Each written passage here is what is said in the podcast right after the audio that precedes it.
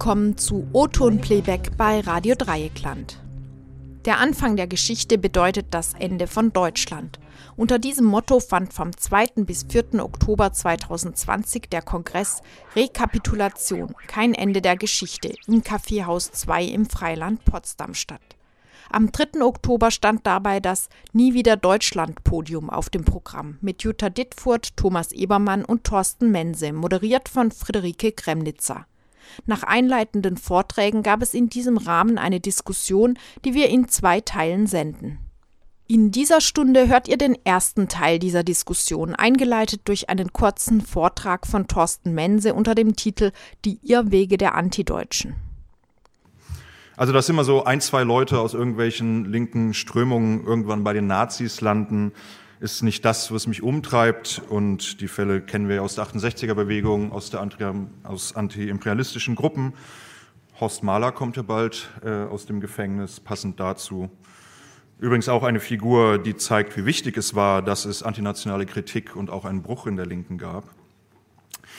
Und genau, wieso sollte das nicht bei den Antideutschen auch passieren, dass es ausgerechnet Jürgen Elsässer ist, der ja nicht nur mal wirklich auch kluge Sachen geschrieben hat, sondern so ein bisschen als quasi Stichwortgeber der antideutschen Strömung gehandelt wird oder Namensgeber, weil er schon 1990 einen Text veröffentlicht hatte, der hieß, warum die Linke antideutsch sein muss.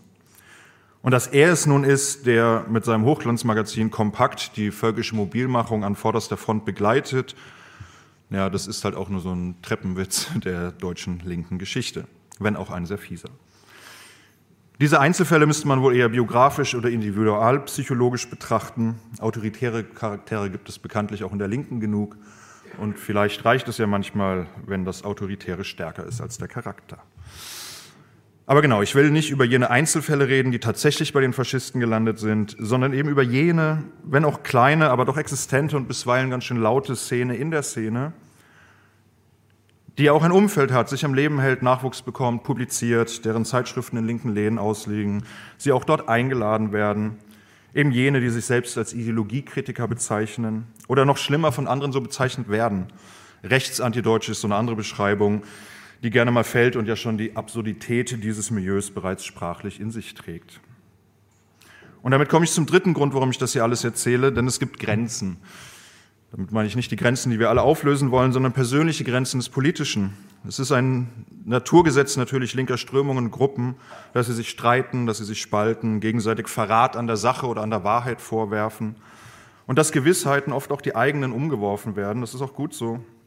Und mir geht es auch nicht darum, meine Zeit auf der Bühne zu nutzen, nun meine Wahrheit zu verkünden, weil ich habe keine. Mir geht es um Grundsätzliches, um linke Basics, die für mich nicht verhandelbar sind und wenn ich nur so davon rede, klingt das wieder nach Grundkonsens und zugleich weiß ich, dass es den eigentlich halt auch nicht gibt, sondern nur meine Vorstellung davon oder wie ich mir wünsche. Und ich werde das jetzt nicht mit irgendwelchen Schubladenkategorien sozusagen aufzählen, was ich meine. Ich würde bestimmt eh eine vergessen, das wird mir dann im Nachhinein wieder zum Vorwurf gemacht, dass ich das nicht auch gesagt habe.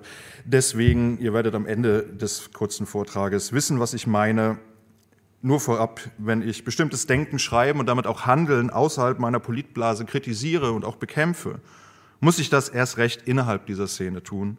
Und zwar nicht, um sie reinzuhalten oder irgendeinen so Quatsch, sondern um mich selbst und auch den politischen Anspruch an mich und mein Umfeld noch ernst nehmen zu können. Das, was jetzt kommt, ist alles weder reichlich überlegt noch intensiv recherchiert. Es ist eher eine Collage, vielleicht auch eine Besichtigung des Grauens, bei der mir sicherlich mancher Fehler unterläuft ich sicher auch Menschen oder Gruppen wohlwollend zitiere, die an anderer Stelle Unsinn geschrieben haben. Vielleicht ist es sogar auch mal umgekehrt.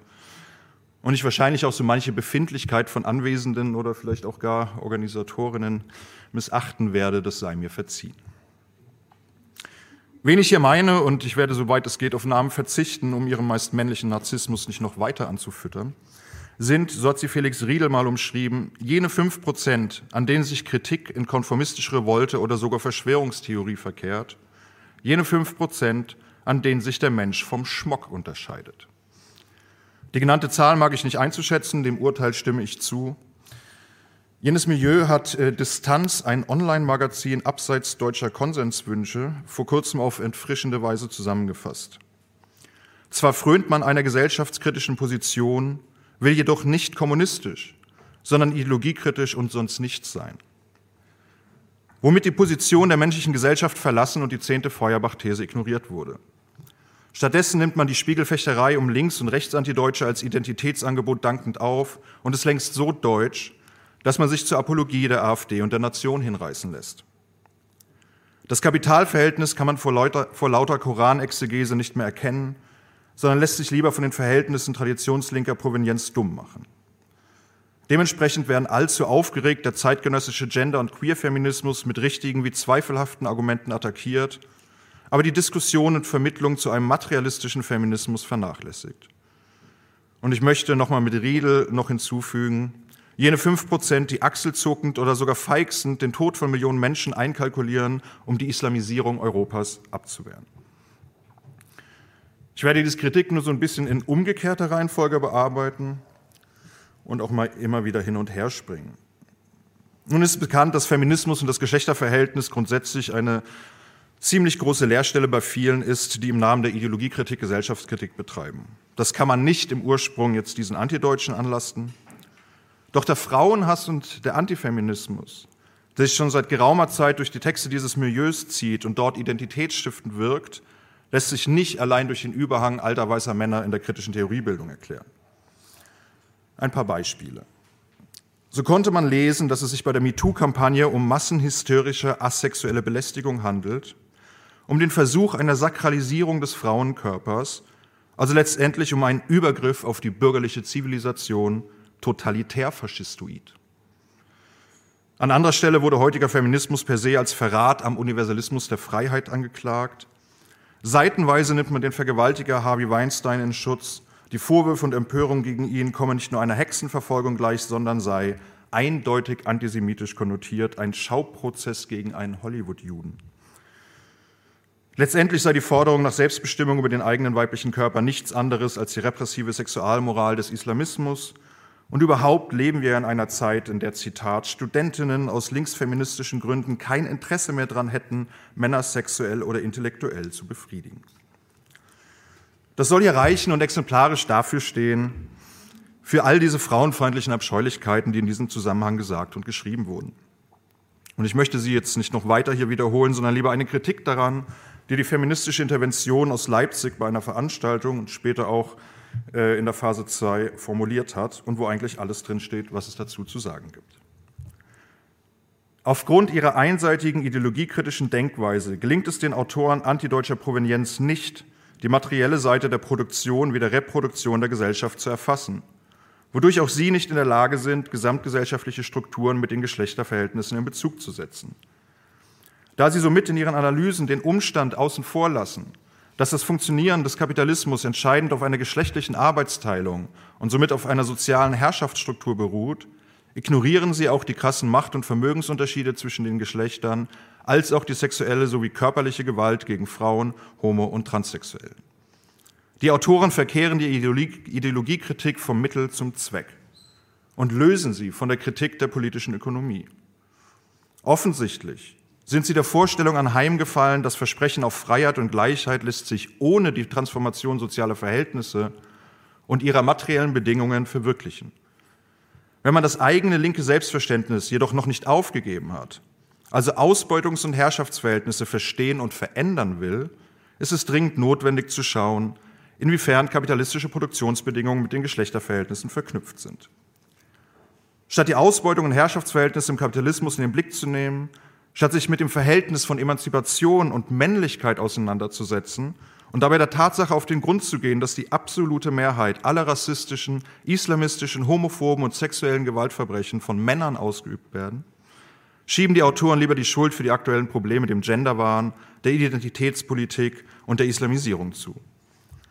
Hinter diesem Reflex, Muslimen und Feministinnen das Übel der Welt zu überverantworten, verbirgt sich eine fehlgeleitete und mitunter verschwörungstheoretische Ideologie, mit der es gelingen soll, das eigene Unbehagen, den eigenen Frust, vielleicht auch die eigene Unsicherheit auf unliebsame gesellschaftliche Gruppen und politische Zusammenhänge zu übertragen indem eine solche Ideologiekritik nicht die materiellen Reproduktions- und Produktionsbedingungen der Gesellschaft analysiert, indem sie gesamtgesellschaftliche Strukturen aus dem Blick verliert, verliert sie auch ihren Anspruch auf eine gesamtgesellschaftliche Emanzipation. Stattdessen dient Ideologiekritik und die damit einhergehende Distinktionswut vielen Antideutschen dazu, sich weiterhin als kritische Kritiker inszenieren zu können. Ja, die kritischen Kritiker.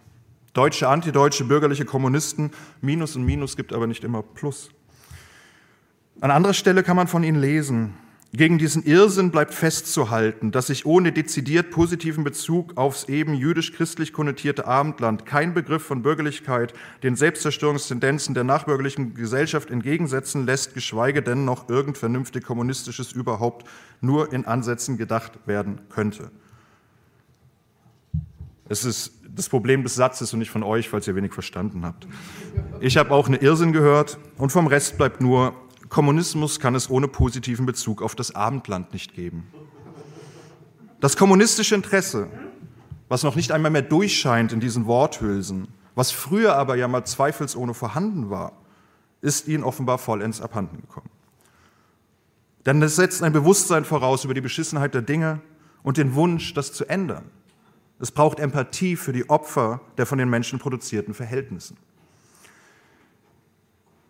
Der irgendwann mal formulierte Anspruch, Deutsch im Sinne der deutschen Ideologie als besondere Form kapitalistischer Vergemeinschaftung zu verstehen, die sich aber eben auch andernorts in der Welt durchsetzen kann, eben aber stets aufbauend auf den Bedingungen kapitalistischer Herrschaft, die dadurch auch stets Objekt der Kritik sein muss, wurde nicht ein, sondern aufgelöst.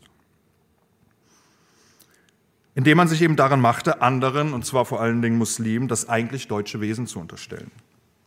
Eine kleine Spurensuche dazu. Im Aufsatz Was heißt Antideutsch von Stefan Griegert Jahr, aus dem Jahr 2007 hieß es, zutreffend, das, was Deutsch ist, wird in der antideutschen Kritik im Sinne einer Ideologiekritik verstanden. Es handelt sich dabei nicht um einen erblichen Nationalcharakter, sondern um eine politökonomische Konstellation. Es geht nicht um eine bestimmte Mentalität, sondern um eine spezifische Form kapitalistischer Vergesellschaftung, die dann allerdings auch bestimmte, eben typisch deutsche Sozialcharaktere hervorbringt. In Deutschland und Österreich existierte ein besonderes Verhältnis von Staat und Gesellschaft, das letztlich zur Shoah geführt hat.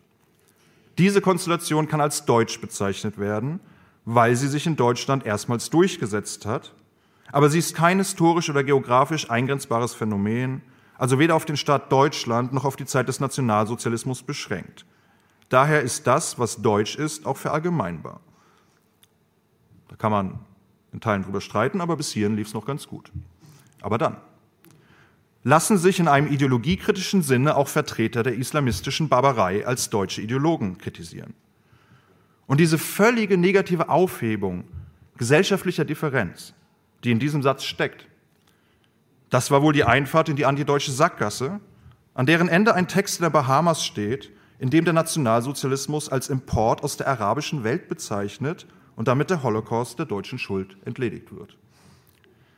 Zitat Wenn die laut der politischen Klasse aus der nationalsozialistischen Orientalisierung des Abendlandes zu ziehende Lehre darin bestehen soll, ihre Wiederholung im Zeichen des Islam zu fördern, dann ist es höchste Zeit, den Kreuzzug zu führen, der 1933 versäumt wurde. Man muss, okay, man muss gar nichts, aber wir machen es trotzdem. Man muss sich diesen Satz auf der Zunge zergehen lassen. Nationalsozialistische Orientalisierung des Abendlandes. Der NS war also keine deutsche Angelegenheit, sondern bestand in einer Orientalisierung des Abendlandes, wo bekanntermaßen die Juden seit dem Mittelalter freie und gleiche Bürger waren und gemeinsam mit den Christen um die Brunnen tanzten und nie von ihnen in Kreuzzügen dahingemetzelt wurden. Dann aber kam, nennen wir es die arabische Ideologie, brachte uns den NS und die Deutschen es nicht sehen wollend, nahmen in ihrem Namen die Judenvernichtung in Angriff. Die Machtergreifung von oder genauer die Machtübergabe an Hitler, auf was anderes kann sich 1933 hier ja eigentlich nicht beziehen, stellt für den Autor offensichtlich eine Fremdherrschaft dar, zudem eine orientalische, die sich nun im Namen des Islam zu wiederholen droht. Man sieht den Autoren dabei schon bildlich als Kämpfer mit nackter weißer Brust in Spat herumspringen aber diese rassistische popkulturelle Nische haben ja die Identitären bereits besetzt. Was ist los mit diesen Antideutschen? Einst angetreten, die Welt von den Deutschen zu befreien, nun wollen sie die Deutschen von ihrer Schuld befreien? Das Café Morgenland schrieb schon 1998, dass ihnen, Zitat, inzwischen der Begriff Antideutsch völlig egal ist und die meisten deutschen, antideutschen Gruppen und Zeitschriften sich als das entpuppten, was wir befürchteten, nämlich als Deutsche, die auf der Suche nach einer neuen Identität sind. Sie haben damals neben der Bahamas auch die konkret erwähnt. Und um mich selber nicht total unglobwürdig erscheinen zu lassen, würde ich sie zumindest in ihrer aktuellen Form da doch gerne rausnehmen. Doch weiß auch ich zu gut, was sie damit meinen. Eben jene identitären Antideutschen, die es sich eingerichtet haben in ihrer kleinen, heimeligen, weißen, bürgerlichen Welt, in ihren Redaktionssesseln, die beim Bier im linken Zentrum von ihrer wilden Zeit schwärmen, oder eben jene weniger erfolgreichen, aber ebenso narzisstischen Männer, denen außer in linken Zentren und Medien mit ihrer falsch verstandenen Toleranz eh kaum noch jemand zuhört. Und ich meine, klar, Antisemitismuskritik ist in großen Teilen der Linken doch an, irgendwie mal angekommen. Die nationalen Befreiungsbewegungen haben sich selbst überlebt und Theoriemacker kommen auch nicht mehr so gut an wie früher einmal, sodass ihre Ideologiekritik zur trotzigen Praxis gekränkter Theoriemännlichkeit verkommen ist, wie es die feministische Initiative ausgedrückt hat. Übrig bleibt die rassistische und sexistische Provokation, um sich selbst in Szene setzen zu können, und das ist die wohlwollende Interpretation. Vielleicht glauben sie den Schwachsinn, den sie verzapfen, aber tatsächlich selbst. Eine kleine, keineswegs repräsentative und auch sehr einseitige Auswahl des Wahns. Wenn Sie vom Notstandsfaschismus schreiben, weil eine hessische Kleinstadt der NPD die Nutzung ihrer Räumlichkeiten verweigert hat. Wenn Sie, und das kennen wahrscheinlich die meisten hier, die AfD als objektiv einzige Stimme der Restvernunft im Deutschen Bundestag zuweilen gar als parlamentarischer Arm materialistischer Ideologiekritik bezeichnen wenn Sie Hans-Georg Maaßen verteidigen, weil der ja als einziger und in Opposition zum herrschenden Linkskartell, wie Sie sagen, die Wahrheit bezüglich Chemnitz verkündet hätte. Wenn Sie den rechten Mob dort in Schutz nehmen, den Tod von Daniel H. als Zitat Menschenopfer für die Weltoffenheit bezeichnen und die Empörung über die rassistischen Riots als Beleg dafür sehen, dass Deutschland zum Land entgrenzter Reichsbürger geworden ist, in dem Kanzleramt, Qualitätsmedien, linke Parteien und Linksradikale den Aufstand gegen die Staatsorgane der inneren Sicherheit proben. Wenn sie über muslimische Männerhorden schreiben, die allerorts deutsche Frauen bedrohen und vergewaltigen, und über den Mord an einer Tramperin aus Leipzig durch einen durchreisenden marokkanischen Lkw-Fahrer als Folge der Merkelschen Migrationspolitik.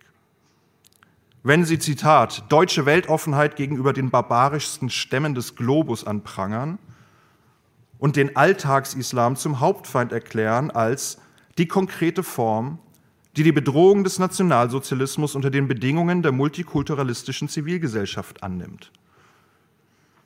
Weshalb der antifaschistische Kampf gegen die neuen Nazis nicht nur unnötig ist, sondern eben gar dem wahren Faschismus im Namen der Oma Vorschub leistet. Und jetzt haben sie es sogar geschafft, den deutschen Attentäter von Halle zur islamistischen Bedrohung umzuschreiben. Denn sein Versuch eines antisemitischen Massakers in der Synagoge sei ja eindeutig vom Dschihadismus inspiriert gewesen, quasi ein dschihadistischer Anschlag. Und das Gleiche gilt übrigens für Breivik in Norwegen oder den Anschlag in Christchurch. Und die Opfer von Hanau, und ich unterstelle hier ganz bewusst böse Absicht, werden durchgehend als Ausländer bezeichnet in der letzten Ausgabe. Ich meine, wie deutsch kann man sein? Und ich rede hier immer noch über Autoren und wenige Autorinnen, die als links gelten, obwohl sie das ja schon längst selbst nicht mehr von sich sagen. Und das ist nicht erst seit gestern so. Schon vor elf Jahren stand in der Phase 2 geschrieben, dabei fällt auf, dass der antideutschen Kritik, von Ausnahmen abgesehen, in den letzten zehn Jahren nicht nur die konkreten kapitalistischen, rassistischen und vergeschlechtlichten Herrschaftsverhältnisse samt ihrer widersprüchlichen Verschränkungen in Ort und Zeit aus dem Blick geraten sind, sondern darüber hinaus der vornehmste Gegenstand der Antideutschen selbst, Deutschland. Und ja, man könnte das einfach so hinnehmen, sich vielleicht auch darüber freuen, wenn zwei bekannte Exemplare von ihnen, wie neulich am Rand der Corona-Demo in Berlin, mit einer Israel-Fahne stehen und die Reste ihres Selbstbewusstseins daraus ziehen, dass sie von der Bild-Zeitung interviewt werden, wo sie dann zum Besten geben, dass sie gegen Masken und Abstandsregeln sind, aber für Israel und den Hedonismus, wobei man schon lange weiß, dass sie davon so wenig Ahnung haben wie offenbar von Maßnahmen der Pandemiebekämpfung. Und doch und doch, es tut weh. Mir zumindest, weil es die eigene Biografie betrifft. Und mir tut es auch weh, dass sich Ideologiekritiker längst als Selbst- und Fremdbezeichnung für dieses Milieu durchgesetzt hat. Denn ich halte Ideologiekritik als Gesellschaftskritik für unabdingbar. Will man das schlechte Bestehende verstehen, um es zu verändern? Und dazu gehört eben auch untrennbar das Wissen, dass das Leid und der Zwang, die Unfreiheit und die Ungleichheit zum Kapitalismus gehören wie der Warentausch. Und diese dialektische Verschränkung von Zivilisation und Barbarei in der Moderne, das ist eben eine der wichtigsten Erkenntnisse der kritischen Theorie, die gegenüber der herrschenden Apologie der freien Welt bewahrt werden muss. Denn auf der Erkenntnis des historischen und zugleich dialektischen Zusammenhangs von Fortschritt und Gewalt, von Emanzipation und Unterdrückung baut die unversöhnliche und radikale Gesellschaftskritik der kritischen Theorie auf, deren Kern die Ideologiekritik darstellt. Und dann fragt man sich, wo ist das hin? Vor 15 Jahren konnte man in der Jungle World, da gab es mal wieder so eine Disco dazu, noch Folgendes von Manfred Dahlmann lesen. Antideutsch ist zunächst ein Etikett, das man Leuten aufgeklebt hat, die immer noch nicht davon lassen können, ihren Mitmenschen mit der ständig wiederholten Frage auf die Nerven zu gehen, wie sie es denn mit dem kategorischen Imperativ halten, alle Verhältnisse umzustoßen, in denen der Mensch ein geknechtetes, ein ausgebeutetes Wesen ist. Der Antideutsche ist per Definition im kulturellen und akademischen Betrieb ebenso wenig anschlussfähig wie im politischen. Der antideutsche Kritiker lehnt es aus all diesen Gründen ab, konstruktiv zu sein.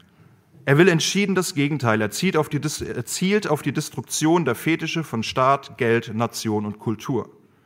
Und er weigert sich, den Kampf für Kommunismus aufzuschieben, um sich zunächst der Verwirklichung der bürgerlichen Freiheits- und Gleichheitsrechte zu verschreiben. Wie gut das klingt. Für mich zumindest. Heute sind daraus Lobeshymnen auf die bürgerliche Gesellschaft, das Abendland, den deutschen Nationalstaat und restriktive Migrationspolitik geworden. Und das ist ein Phänomen, was bei Linken weit über das jetzt hier beschriebene Milieu hinaus zu beobachten ist. Und es gibt ja tatsächlich weniges, was so undialektisch ist, wie deren Texte, und damit meine ich auch jene staatstragenden Postantideutschen oder ich weiß nicht, wie man sie nennen soll, explizit mit. Da es kein kommunistisches Interesse, also kein Bedürfnis nach der Aufhebung des schlechten Bestehenden mehr gibt, werden die Widersprüche, an denen man ja wahrlich verrückt werden kann, einseitig zur Herrschaft aufgelöst. Die Ohnmacht der Individuen vor den von ihnen selbst erzeugten Verhältnissen von denen sie wissen müssten, hätten sie ihre Grundlagentexte gelesen. Wird aufgefangen durch eine identitäre Fluchtbewegung in Richtung der Sieger, sonst würde die Flucht ja auch keinen Sinn machen. Und oft hat man das Gefühl, dass die Bücher jener Autoren und Autorinnen, auf die sie sich beziehen, nur noch bis zur Hälfte gelesen werden. Sonst könnten sie deren Ideologiekritik ja gar nicht in Anschlag nehmen. Kritische Theorie sah sich stets als die intellektuelle Seite des historischen Prozesses der Emanzipation. Und Emanzipation als ein Prozess gedacht, der die Glücksversprechen der bürgerlichen Gesellschaft durch ihre Überwindung wahrhaft vollendet. Und ja, auch darauf aufpasst oder das Bewusstsein sozusagen in sich trägt, dass es auch Formen der Vergesellschaftung oder Vergemeinschaftung geben kann, die noch weitaus schlimmer sind als die bürgerliche Gesellschaft, aber eben auch immer in dem Wissen, dass die Bedingungen der Barbarei in der bürgerlichen Gesellschaft fortleben. Und ja, das ist die selbstgesetzte und wirklich auch schwierige Aufgabe der Ideologiekritik, die Errungenschaften der bürgerlichen Gesellschaft anerkennen und zu bewahren, ohne die Erkenntnis preiszugeben, dass in ihr niemals ein Dokument der Kultur ist, ohne zugleich ein solches der Barbarei zu sein, wie es Walter Benjamin ausgedrückt hat. Und mit dem Wissen, dass diese Ordnung die Ursache für das falsche Bewusstsein ist, welches die Perspektive auf Emanzipation versperrt. Wer hingegen Lobeshymnen auf deutsche Weihnachtsmärkte schreibt, und auch das ist passiert, dessen Gesellschaftskritik muss dort schon vor langer Zeit im Glühwein ersoffen sein. Im Übrigen wie die 20.000 Flüchtlinge, deren Massensterben auch auf das Konto der freien demokratischen Welt gehen, die von ihnen verteidigt wird. Ich werde mich jetzt ein bisschen inhaltlich wiederholen zu gestern, aber man kann es nicht oft genug sagen. Der Normalzustand, den wir gegen noch beschissene Verhältnisse verteidigen, ist längst die Katastrophe. Und eigentlich ist das keine neue Erkenntnis. Doch haben viele Linke das Bewusstsein darüber ebenso ausgesperrt wie die Geflüchteten. Dabei wird die Gewalt, auf der unsere Ordnung aufbaut, an den europäischen Außengrenzen, aber längst nicht nur da, wenn wir es denn sehen wollen, schonungslos vor Augen geführt. In Krisensituationen zeigen die bürgerlichen Demokratien eben ihre hässliche Fratze, die stets unter der Oberfläche von ihren Diskursen von Menschenrechten und Humanität schlummert. Und das wollen aber viele Linke und diese Kritik geht, um es nochmal zu betonen, weit über das hier besprochene Milieu hinaus. Das wollen auch viele Linke nicht hören. Stattdessen haben sie sich auf die Logik des kleineren Übels eingelassen und damit auf die Logik der bürgerlichen Herrschaft. Sie reden sich ein, bei uns würden Rechtsstaat und Demokratie herrschen und vergessen, dass es aber nur für uns gilt, die Folterlager bloß in Libyen betrieben werden. Sie verteidigen den Nationalstaaten die EU als zivilisatorische Errungenschaft, aber auch nur, weil es nicht ihre Kinder sind, die auf Schlauchbooten im Meer versuchen, die Grenzkontrollen zu umgehen, weil sie Racial Profiling und Abschiebung nur aus den Nachrichten kennen und weil sie vielleicht insgeheim selbst Angst haben, mit der Ausbeutung könnte wirklich irgendwann mal Schluss sein und damit auch mit ihren Privilegien. Zurück zu Bahamas. Außer aus voyeuristischem Drang, also dem gleichen unwürdigen Impuls, bei einem Unfall auf der Autobahn stehen zu bleiben und zu gaffen, sehe ich wahrlich keinen Anlass, diese Zeitschrift in die Hände zu nehmen. Geschweige denn, sie in linken Läden auszulegen oder sie dort zu verkaufen. Und das sage ich, obwohl ich wohl den langjährigsten Abonnenten persönlich kenne und schätze. Tatsächlich musste ich in der Vorbereitung von diesem kleinen Vortrag, irgendwann kam mir dieser Song von den Sternen in den Kopf. Wo fing das an und wann? Was hat dich irritiert? Was hat dich bloß so ruiniert? Ich habe keine Antwort darauf, vielleicht finden wir eine in der Diskussion. Ich weiß nur, das ist nicht mein Anti-Deutschland. Und nun ist das ein Label, was ich mir tatsächlich selbst selten gegeben habe und auch die Kritisierten lehnen es ja mittlerweile ab. Und dann stellt sich die Frage, warum eigentlich dieser Vortrag? Gibt es nicht Wichtigeres? Auf jeden Fall. Und die Frage, ob man diesem Milieu nicht zu viel Aufmerksamkeit gibt, ist eine berechtigte und ich habe sie für mich auch nicht abschließend beantwortet. Aber jetzt stehe ich halt nun mal hier. Aber ihre Marginalität zumindest ist kein Grund, nicht Kritik an ihnen zu üben. Denn auch wir bewegen uns in äußerst marginalen politischen Zusammenhängen. Und außerdem, und hier stimme ich nochmal Felix Riedel zu, der den Gedanken formuliert hat, drückt sich in diesem Milieu eine gesamtgesellschaftliche Tendenz aus, über die wir gestern ausführlich gesprochen haben. Und daher, um Elsässer zu paraphrasieren, der 1994 in der Konkret geschrieben hatte, die Linke ist antideutsch oder sie ist nicht. Eine Linke, die deutsche Kolonien auf den Bahamas hat, ist keine. Danke.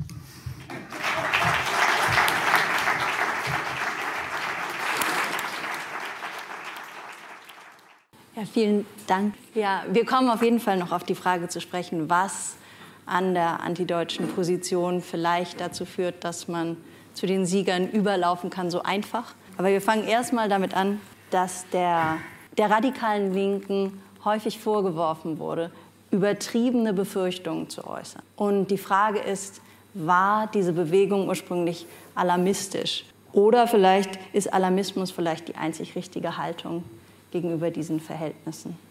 Ich stelle die Frage erstmal an Thomas. Ich habe ja irgendwann mal geschrieben, dass ich, äh, je älter ich werde, zu einem Feind des Prognostischen werde. Denn äh, ich habe Weggefährten, die haben in ihrem Leben so oft und in alle Richtungen prognostiziert, dass sie so stets behaupten konnten, sie hätten schon immer recht gehabt indem sie die gegenteilige Prognostik eher vergessen gemacht haben. Aber das ist ein anderes Feld. Ähm, das Problem ist, wenn man eine Potenz sieht, die sich nicht bis zur letzten Konsequenz entfaltet, hat man in der Beobachtung der Potenz nicht Unrecht. Wir, jeder, der ein bisschen historisch belesen ist, weiß, dass es eine verheerend optimistische Prognose von einer überwältigenden Zahl von Linken bezüglich des Nationalsozialismus gab. Es ist einfach nahezu ein Konsens gewesen, dass Hitler sich nur kurze Zeit wird halten können und ähm, dass es vielleicht gar nicht ganz so schlecht ist, dass an ihn die Kanzlerschaft übertragen wird, weil es wird den Prozess seines Abwirtschaftens analog zum Verlust äh, von Brüning und von Papen und so etwas bewerkstelligen. Wer das nachlesen mag, kann die Schriften des Prager Exils zur Hand nehmen, wie das äh, nicht nur vor der Machtübergabe an den Nationalsozialismus publiziert wurde, sondern auch noch danach. Und äh, das hat viele Menschenleben gekostet, diese Fehleinschätzung, sehr viele. wir stehen ja manchmal erstaunt davor, wer von unseren Vorbildern, auf deren Schultern wir stehen, nicht geflohen ist. Wir, wir stehen ja etwas staunend äh, vor den letzten äh, Wochen in Freiheit eines Erich Mühsam und anderer, Ossietzky, und sagen, hättet ihr doch äh, diesen beschwichtigenden Optimismus nicht gehabt. Und natürlich kennen wir immer nur die großen und berühmten Namen und wie immer verschwinden für uns die Namenlosen in, in einer Anonymität. Aus, schon aus diesem Grunde glaube ich, dass es alle möglichen Berechnungen, warum etwas nicht so schlimm werden kann, weil die Exportinteressen der Industrie oder die verschiedenen Kapitalfraktionen, die auf dieses oder jenes doch orientiert sein und so weiter, dem schon im Wege stehen werden. Auch das war ja eine Grundlage der viel zu optimistischen Einschätzung. Aber ich will es gar nicht so jetzt in so eine pathetisch klingende Vergangenheitsbesichtigung tun, sondern es gibt kaum einen Autor, der alarmistischer formuliert hat als Hermann L. Gremlitzer. Und die Plattform, von der aus er argumentiert, wenn er zum Beispiel, ich glaube, in seinem letzten Lebensjahr die Möglichkeiten des Faschismus in Deutschland in Erwägung zieht, ist diese Plattform eigentlich immer das Argument, was wird sein, wenn eine Wirtschaftskrise und ein Verlust von konsumtiven Möglichkeiten, also die Dämpfung des hasserfüllten Wahns durch äh, Wohlstandschauvinismus nicht mehr gegeben sein wird. Was wird eigentlich sein, wenn eine Wirtschaftskrise, sagen wir, von den Aus Maßen der späten 20er und frühen 30er äh, Jahre im heutigen Deutschland Einzug erhielte. Nur um etwas zu sagen, gehen wir aus von einem äh, mittel- oder längerfristigen Rückgang des Exportgeschäfts. Und wir wissen ja, Export ist immer Reichtumstransfer aus dem importierenden Land in das exportierende Land als gesamtgesellschaftliches Strukturprinzip, das bestimmte Verteilungsspielräume und ähnliches ermöglicht. Was wird dann sein? Und in diesem Zusammenhang ähm, hat Hermann L. Gremlitzer oft betont, dann können wir für gar nichts garantieren und hat verschiedene Argumente zusammengetragen, wie stark war die NSDAP im Jahre 1929 und wie beruhigend schien es, der dass man sagen konnte, äh, Deutschland sei nicht das antisemitischste Land Europas gewesen. Bei Hannah Arendt lesen wir nach, das sei Rumänien gewesen, was wahrscheinlich empirisch richtig ist. Oder vielleicht konnte auch das Polen Pilsudskis damit äh, äh konkurrieren. Äh, was wäre, wenn es wirklich zu so einem äh, Verlust kommt, wie wir ihn zum Beispiel in der Wirtschaftskrise von 2008 und auch bis jetzt, jetzt keineswegs erlebt haben. Äh, welche Schleusen könnten sich dann öffnen? Und die Beobachtung einer Potentialität geht immer schwanger oder geht immer einher mit dieser Fragestellung. Sehe ich etwas, das äh, ganz anders noch als heute durchdrehen kann, im, im, im Fall einer, einer äh, solchen Verwerfung? Und äh, dieses Argument möchte ich enorm ernst nehmen. Dass ich weiß, dass es, es gibt, es gibt eine äh, gefährliche Sehnsucht, die eigene Formulierung ins Apokalyptische zu übersteigern. Wenn das mit Alarmismus genannt, gemeint ist, dann glaube ich, war ich ganz oft ein Feind des Alarmismus. Glaube ich wirklich. Also es hat zum Beispiel in der ökologischen Frage wenig Sinn, über 30 Jahre zu behaupten, es sei fünf vor zwölf. Äh,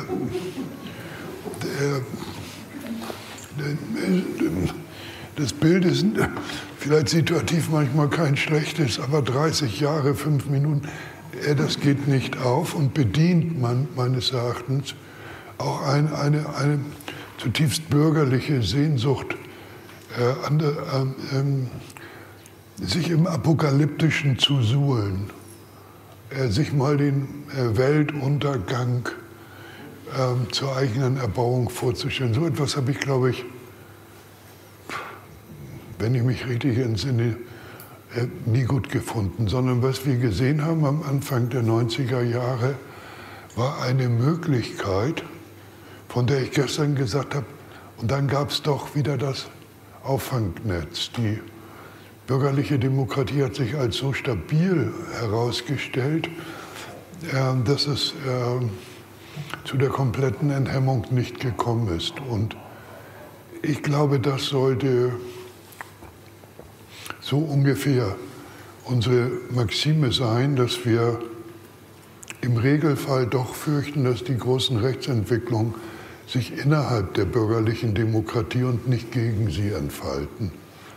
Auch dies möchte ich nicht als Dogma verkünden, sondern als äh, in der gegenwärtigen Zeit zutreffend.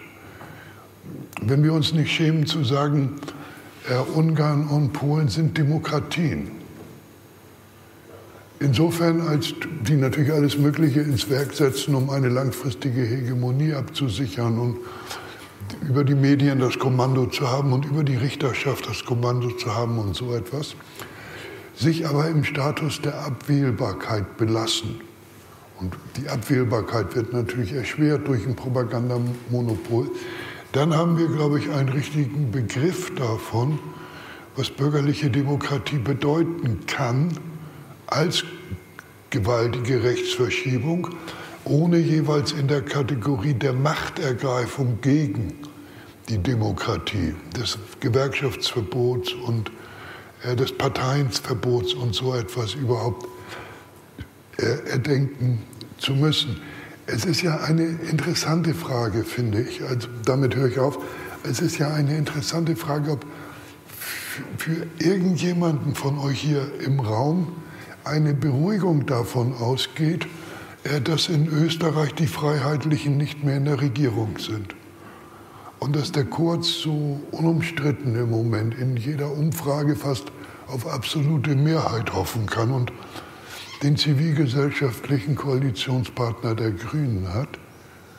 Aber bei Fortexistenz dieser, nicht, nicht nur, aber dieser, dieser fast das deutsche Maß überschreitenden offenen Artikulation äh, rassistischer Positionen. Ich finde also so etwas wie die Figur Kurz als etwas enorm Bedrohliches und damit kommt man auf einen verzwickten Gedanken, glaube ich. Der lautet, ist es wahr, dass man in der Unterstützung van der Bellens gegen den Kandidaten der Freiheitlichen in Österreich so etwas wie eine gesellschaftliche Rechtsentwicklung diagnostizieren konnte? Oder stand da Demokratie gegen das Böse oder gegen das Faschistoide? Ich bin Anhänger der ersten Position. Ich, ich, ich lebe ja drei Jahre im Monat immer in Österreich, deswegen Deswegen klingt meine Stimme auch so, mein Slang so grazerisch. Ähm, ähm, äh, wenn man damals durch Graz ging, gab es zwei Plakate von Van der Bellen, die dominant waren. In beiden war er vor historischen Motiven oder Wäldern Österreichs abgebildet und immer mit einer Anspielung an Tracht. Und äh, die eine hieß für Österreichs Ansehen in der Welt und die andere hieß für unser vielgeliebtes Österreich. Und wenn das sozusagen der Rest ist an Zivilgesellschaft und wenn dann in der Linken so etwas einsetzt wie, wer jetzt nicht für Van der Bellen kämpft, äh, ist mitverantwortlich für den Faschismus in Österreich, dann ist das das Ausschalten des Denkens im Sinne der Wahrnehmung einer gesellschaftlichen Rechtsentwicklung. Und äh, diese Rechtsentwicklung wiederum wird in einer Wirtschaftskrise mutmaßlich überhaupt nicht so etwas wie ein Stauwehr gegen das, was wir befürchten, bilden. Meine Hauptangst ist also linksintern, ähm, dass der Kreis jener, der sich dem Konsens der Demokraten, der sich selbst nach rechts verschiebt, nicht zugehörig fühlt, immer kleiner wird. das schließt ein bisschen an an eine andere Frage, die ich habe. Und zwar habe ich im Vorfeld dieser Konferenz nochmal gelesen, was in, bei den Pogromen in Rostock passiert ist. Und das hatte ich gar nicht mehr so präsent, wie erstmal um was für ein, ein Ereignis es sich dabei gehandelt hat. Es ist so verstörend, ähm, aber vor allen Dingen auch die Reaktionen der Politik und der Presse im Nachfeld sind derart äh, zynisch und erwähnen nicht mal die Tatsache, dass in diesen Häusern sich Vietnamesen befanden, die in Lebensgefahr schwebten. Die einzigen, die Erwähnung finden, sind dieses ZDF-Team, ähm, denen vorgeworfen wird, wird, sie hätten ja nicht da sein müssen. Und ich stelle jetzt einfach mal die These auf, das wäre heute nicht mehr möglich. Ähm, wenn heute ein solcher Vorfall, der wahrscheinlich leider noch möglich ist, sich ereignen würde, dann kämen hinterher einige politische Offizielle und würden sagen, dass ihnen das alles schrecklich leid tut und dass sie hoffen, dass unsere Gesellschaft weiterhin so wunderbar offen ist. Ähm, und sie würden den Hinterbliebenen ihr Beileid aussprechen. Ähm, deshalb ist die Frage, ob es in diesem Land tatsächlich immer schlimmer wird oder ob sich vielleicht doch irgendetwas zu einem, ja, irgendetwas Positives entwickelt hat. Ich weiß es nicht. Das ist jedenfalls meine Frage ähm, an Thorsten. Also, das klingt ja so ein bisschen wie eine Steilvorlage. äh, vielen Dank dafür. Ähm, ja, ich meine, allein auf, im Rahmen des Wochenendes wird natürlich nicht die Antwort auf die Frage, ob irgendwas besser geworden ist, hier Ja sein. Und das haben wir auch schon gestern ausführlich äh, behandelt.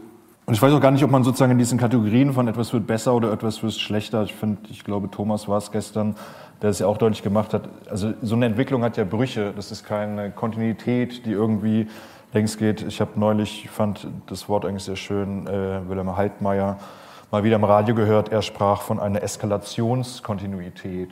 Also das ist sozusagen auch nicht gerade nach oben oder gerade nach unten geht, aber es gibt auf jeden Fall die Ausschläge und äh, dass die eher mehr werden. Und ich würde dir auf jeden Fall von meiner Wahrnehmung widersprechen, dass so etwas wie Rostock-Lichtenhagen und sozusagen der öffentliche Umgang oder der gesellschaftliche Umgang damit ähm, so nicht heutzutage nicht mehr möglich wäre. Also das ist, äh, und ich glaube nicht unbedingt jetzt nur davon geprägt, dass ich seit fünf Jahren äh, mich mit den sächsischen Verhältnissen rumstreiten muss, aber ich finde, dass Beispiele wie äh, die pogromartigen Geschichten in Freital, in Heidenau, die es gab, oder eben auch nimmt man Chemnitz, also wo die Polizei vorher wusste, was da passieren wird. Sie wussten, dass tausende Nazis sich auf den Weg machen. Und also das war ja kein Versagen der Organe, sondern es war ganz offensichtlich, wollten sie das nicht anders. Also es lag alles auf dem Tisch. Es gab offensichtlich, kann es nicht äh, so gut einordnen, wer welche Entscheidung wann getroffen hat, aber es war eine bewusste Entscheidung, das so laufen zu lassen, weil sie hätten es anders verhindern können. Und tatsächlich finde ich so ein bisschen, ich hoffe, das geht nicht zu weit weg von deiner Frage, aber spannend finde ich zum Beispiel, wenn man sich Chemnitz anguckt, warum eine gewisse Art von Gewalt im Moment eigentlich nicht mehr oder viel weniger stattfindet. Also um das zu erklären, das ist, äh, wenn man sich die Zahlen anguckt, und ich beziehe mich jetzt einfach mal auf die offiziellen Zahlen, ähm, ist die rechte Gewalt in Deutschland so groß, wie sie noch nie war. Also von den Übergriffen und Angriffen, die es tagtäglich auf Geflüchtete gibt, auf Migranten und Migrantinnen, also ich rede von Gewaltverbrechen, jetzt nicht von irgendwelchen Aufklebern oder Stickern oder ähnliches. Also heißt, sie ist auch größer als die Zeit nach der Wiedervereinigung, Anfang der 90er Jahre, wo ich sozialisiert wurde, mit den ganzen Geschehnissen, die hier schon oft erwähnt wurden. Rostock-Lichtenhagen steht dafür symbolisch. Und äh, tatsächlich habe ich mich nach Chemnitz gefragt, warum es so wenige Opfer gab, mal ganz blöd gesagt. Also da waren tausende Nazis in der Stadt und von den Leuten, die da waren, die ich kenne, war das eine Situation, wo es sozusagen problemlos, also hätte es viel mehr Opfer geben können. Also natürlich gab es Leute, die verletzt wurden und sowas, aber es hat sozusagen ein gewisses Maß an Gewalt äh, nicht erreicht. Und ähm, Also sozusagen, die, die, ich glaube, die Gewalt ist auf gar keinen Fall weniger geworden und das sieht man in den, in den Zahlen, aber die, die Form der Gewalt hat sich geändert und ich glaube, das sagt etwas aus über die Gesellschaft, wie die sich auch verändert hat oder wie sich sozusagen äh, Koordinaten in der Gesellschaft verschoben haben. Und auch da habe ich selber noch keine Antwort drauf, aber ich habe mir tatsächlich mal für einen Text äh, neulich, den ich für das IZ3W geschrieben habe, habe ich mir sozusagen nochmal angeguckt, was es für Todesfälle gab in den, ich glaube, es war 91 bis 94 oder sowas. Ähm, und jetzt seit 2015, wenn man das mal so als einen Kipppunkt nimmt, wo es diese völkische Mobilmachung, wo die so an Fahrt aufgenommen hat und die rechte Gewalt so zugenommen hat. Und äh, tatsächlich waren fast alle Todesopfer in den letzten Jahren, waren eben, man kennt die Fälle, es war ähm, in Halle, es war das rassistische Massaker in Hanau, das waren sozusagen äh, da wurden die Leute meist mit einer Pistole erschossen von einzelnen Personen. Die Fälle Anfang der 90er Jahre waren eigentlich alles Opfer kollektiver Straßengewalt. Das waren Horden von Nazis, die durch die Straßen gezogen sind, sich ein Opfer ausgesucht haben, sie haben es totgeprügelt, sie haben es erstochen oder ähnliche Sachen gemacht. Und das waren tatsächlich 80 bis 90 Prozent der 20 bis 30 Menschen, die in dieser Zeit ums Leben gekommen sind in den ersten Jahren. Und also deswegen ist, glaube ich, dieses, ist es besser geworden, das an sowas aufzumachen, würde ich die Frage gegenüberstellen, warum hat sich die Form der Gewalt verändert und quasi gleich eine These dazu machen, dass in diesem wirklich offen neonazistischen, gewalttätigen Milieu gar nicht mehr das Bedürfnis danach ist, sozusagen diese Gewalt auszuüben, weil man sich mehr eingebettet fühlt in eine gesellschaftliche Entwicklung. Und weil man gar nicht mehr das Gefühl hat, man bräuchte so eine extreme Gewalt, um äh, die eigenen völkischen Ideen oder sowas in die Tat umzusetzen. Und man müsste gar nicht mehr so eine Abschreckung gegenüber Geflüchteten zum Beispiel in die Tat umsetzen, weil sie eh von der Politik und der Gesellschaft schon in die Tat umgesetzt wird.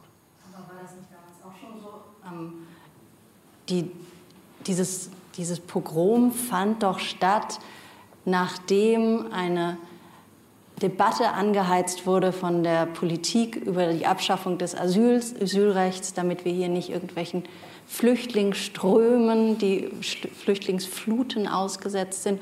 Und danach wurde dieses Asylrecht auch tatsächlich dann abgeschafft. Ähm, die fühlten sich doch total angenommen von der Politik und von der Polizei ja anscheinend auch. Die haben doch überhaupt nicht das Gefühl gehabt, dass sie irgendwie eine, eine Marginalität bilden oder so etwas. Also wie gesagt, das ist auch eine These, die ich jetzt nicht total äh, verteidigen würde. Es ist eher eine These von mir, weil ich mir aber zumindest die Frage stelle. Ich würde dir aber in einem Punkt widersprechen. Also wenn man sich das anguckt, damals ging es um die Ab im Grunde faktische Abschaffung des Asylrechts. Seitdem in den letzten 30 Jahren mhm ist das alles noch viel, viel schlimmer geworden. Und die wenigen Erfolge, die die antirassistische Bewegung in den letzten, sagen wir mal, zehn Jahren erkämpft hatte, sind seit 2005 in, ich weiß nicht, wie viele Migrationspakte gab es mittlerweile seitdem von der Bundesregierung verabschiedet, die sind alle komplett zunichte gemacht worden. Also wer redet heute noch über Residenzpflicht? Das ist komplett Usus wieder überall.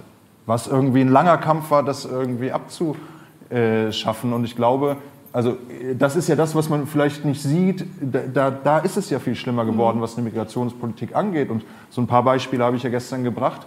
dass äh, mit dem Defend Europe von der identitären Bewegung, sie schicken selber ein Schiff äh, aufs Mittelmeer, um die Seenotrettung zu unterbrechen.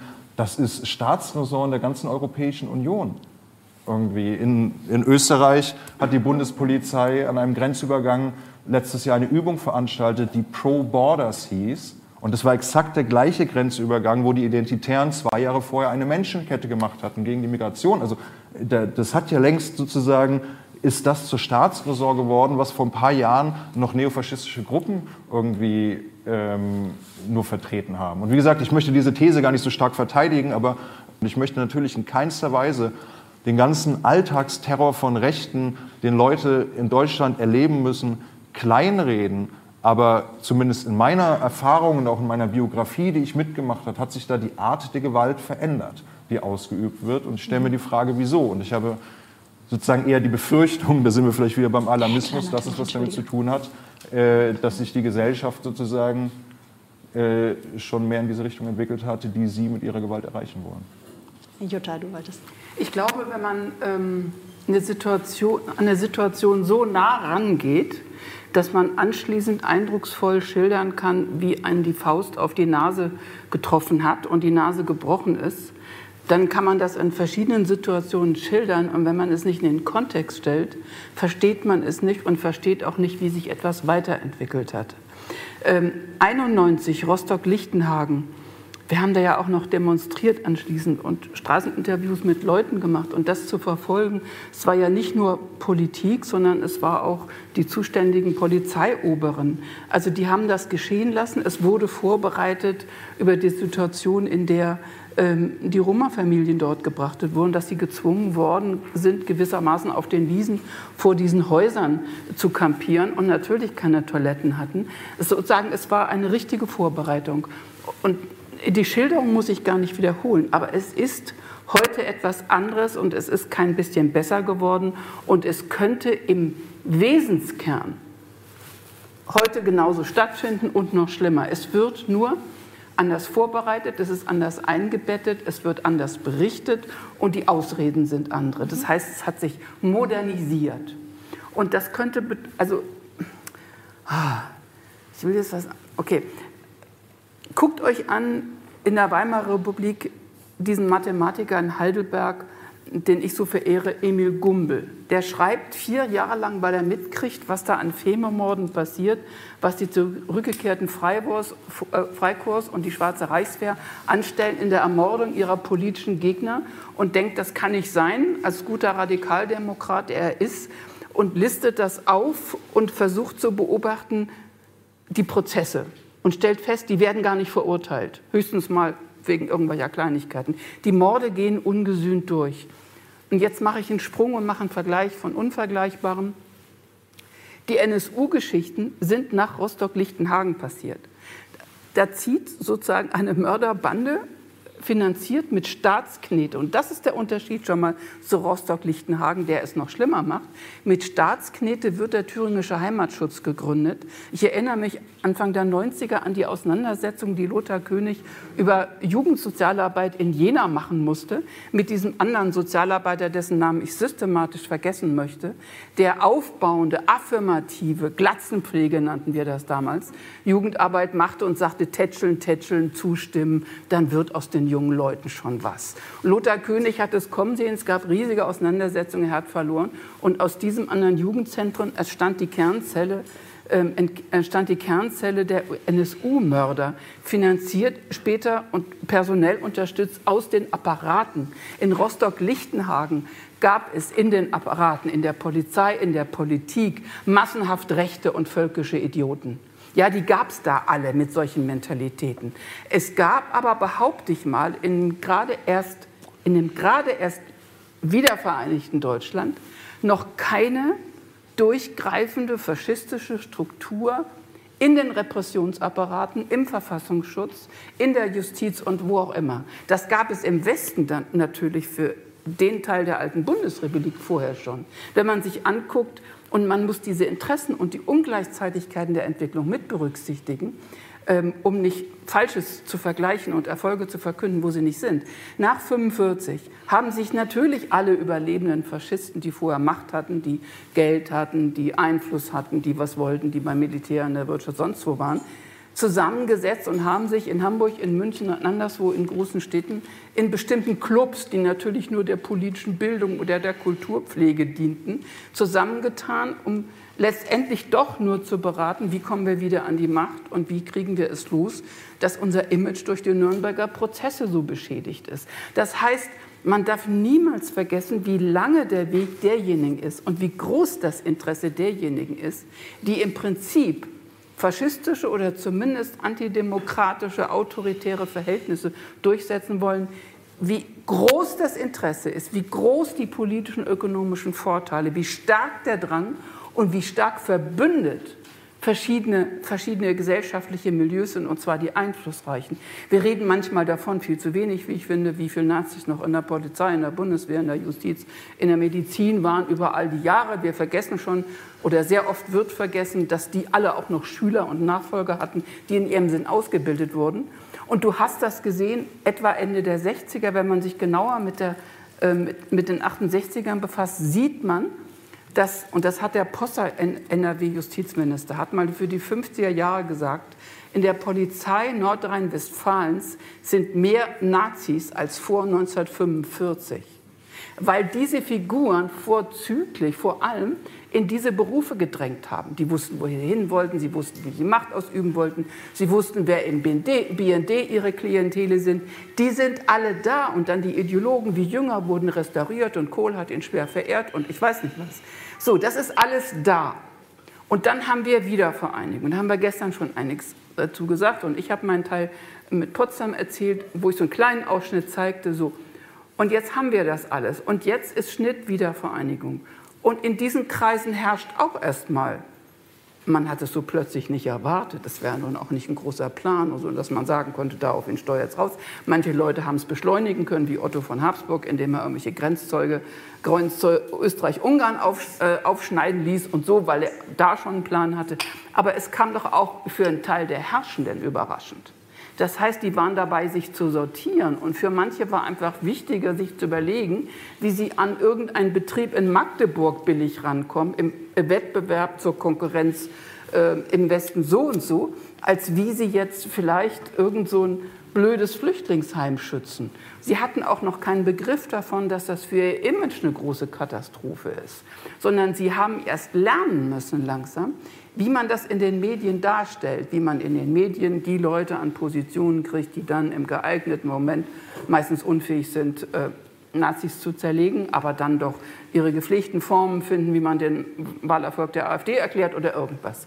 Das heißt, die Formen, die Darstellung, die Mediendarstellung, die Imageverklärung, mir fallen jetzt gar nicht genug Worte ein, ich hoffe, ihr wisst jetzt ungefähr, was ich meine, das hat sich weiterentwickelt.